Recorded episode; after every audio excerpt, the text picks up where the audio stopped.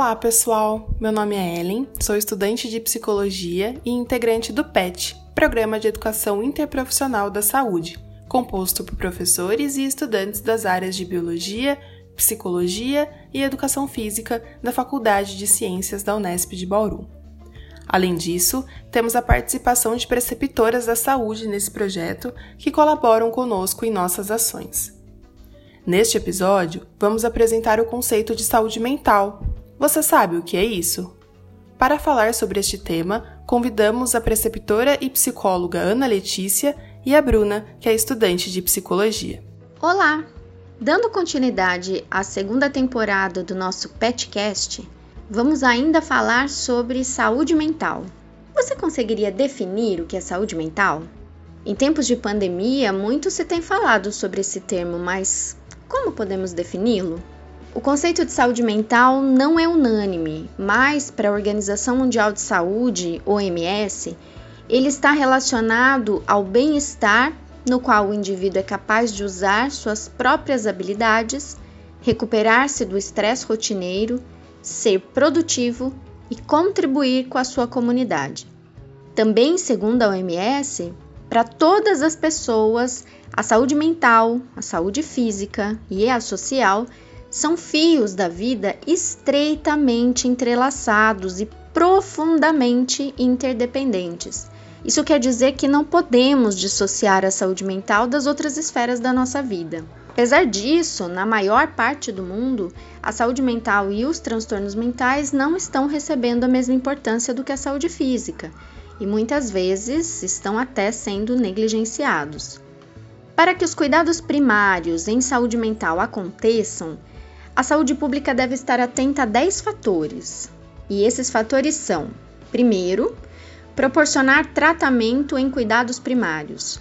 Segundo, disponibilizar medicamentos psicotrópicos.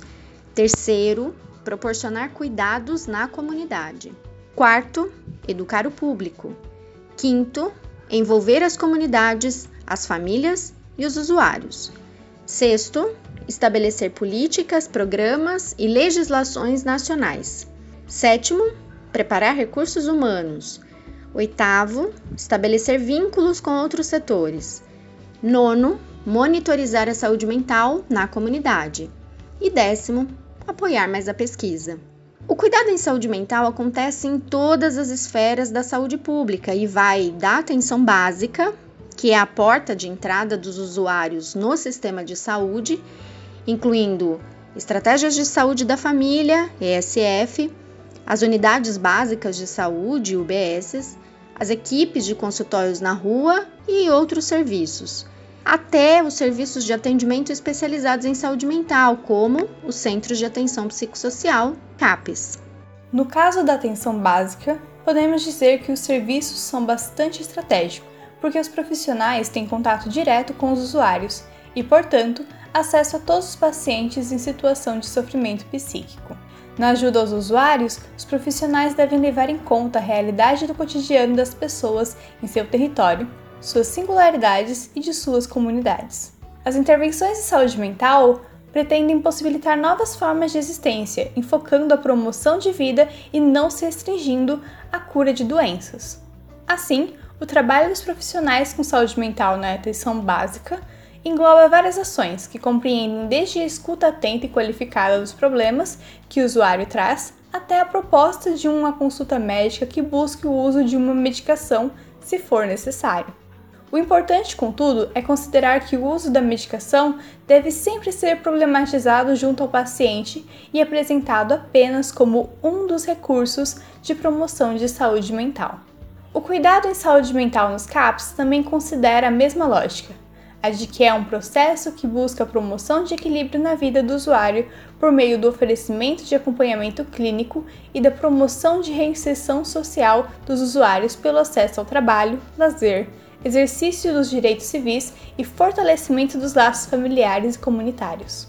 No CAPS, então, além do tratamento médico e medicamentoso, os atendimentos de todos os profissionais, sejam eles psicólogos, assistentes sociais, terapeutas ocupacionais, enfermeiros e outros, levam em conta a promoção da saúde mental do usuário por meio da escuta atenta e qualificada de suas questões e da construção em conjunto com o paciente, familiares e profissionais, de ações que visem a conquista de sua qualidade de vida e da inserção do usuário na sociedade. O que buscamos apontar é que os fatores que levam a pessoa ao sofrimento são vários e estão em diversas esferas da vida, portanto, todas as ações, sejam no âmbito da saúde primária ou da saúde especializada, consideram essas questões na busca da promoção e do cuidado em saúde mental.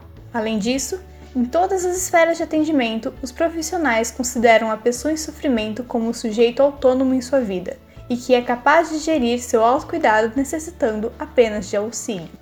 Muito obrigada, meninas, pelas contribuições. E esse foi mais um episódio do PetCast, projeto de divulgação sobre o PET Saúde e Interprofissionalidade da Unesp de Bauru. Até a próxima!